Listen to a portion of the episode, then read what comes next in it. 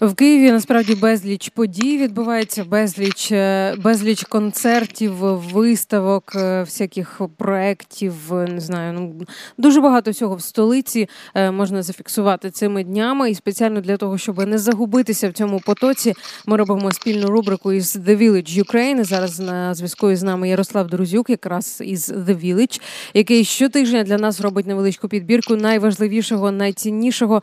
І прямо зараз він швидко все це нам розповість. Ярослав, привіт. Вітаю.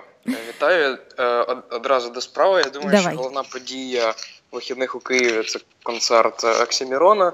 Е, це російський російськомовний виконавець. Це важливо, до речі, знати. Його пустили в Україну. Були дуже багато чуток щодо того, що його можуть навіть не не, не пропустити. Я думаю, що за, за ним, наскільки я розумію, не зафіксовано там факту поїздок до Криму, тому там прихильникам цього виконавця треба сподіватися, що він виступить. Е, ну всі знають там, попри всі ці нюанси, його шоу це завжди. Е, такі дуже яскраві масштабні світлові виступи. Тобто там не тільки прем'єру нового матеріалу треба чекати, й власне хорошої картинки, хорошого шоу. Е, ну, принаймні для цього я думаю, варто відвідати концерт в палаці спорту в суботу ввечері. Е, український гурт варто підтримати в неділю. Гурт The Erased. Це хлопці, які тривалий час хлопці і дівчина, треба сказати, вокалістка, які тривалий час працювали в Британії, працювали з англійським брендом. Е, я думаю, що повернення до Києва їхнє вони не часто виступають в Україні, теж не варто пропускати. До того ж, там організатори обіцяють кожному з відвідувачів концерту якийсь подарунок. Так заінтригували.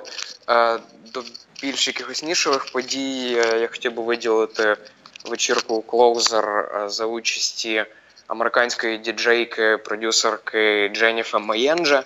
Е, це дуже цікава дівчина, насправді дуже цікавою історією. Вона в 13 років приїхала до Сполучених Штатів з Уганди, е, потім змушена була переїздити ще раз, тому що вона залишила родину і там в пошуках музичної кар'єри переїхала до Нью-Йорка. Е, теж історія полягає в тому, що вона там намагається допомагати жінкам, які просувають себе в музичній сфері. Вона є одним е, одним з співзасновників платформи Sound Warrior Records. Е, взагалі це такий якісний, хороший хаос. Е, цю вечірку я виділив би на цих вихідних. Ще більше подій буде в гіді з Village України, які ми випустимо буквально за кілька годин, тому можна інші події виловити в нашому матеріалі. Ярослав Друзюк, головний тусовщик нашої столиці. Я вірю, що ти просто всюди буваєш там, де нам розказуєш, і тому ти знаєш все це. Е, The Village Ukraine анонсує найкращі події спільно із нами в нашій рубриці, яка щосереди звучить цьому ефірі. Ярослав, я тобі вдячна.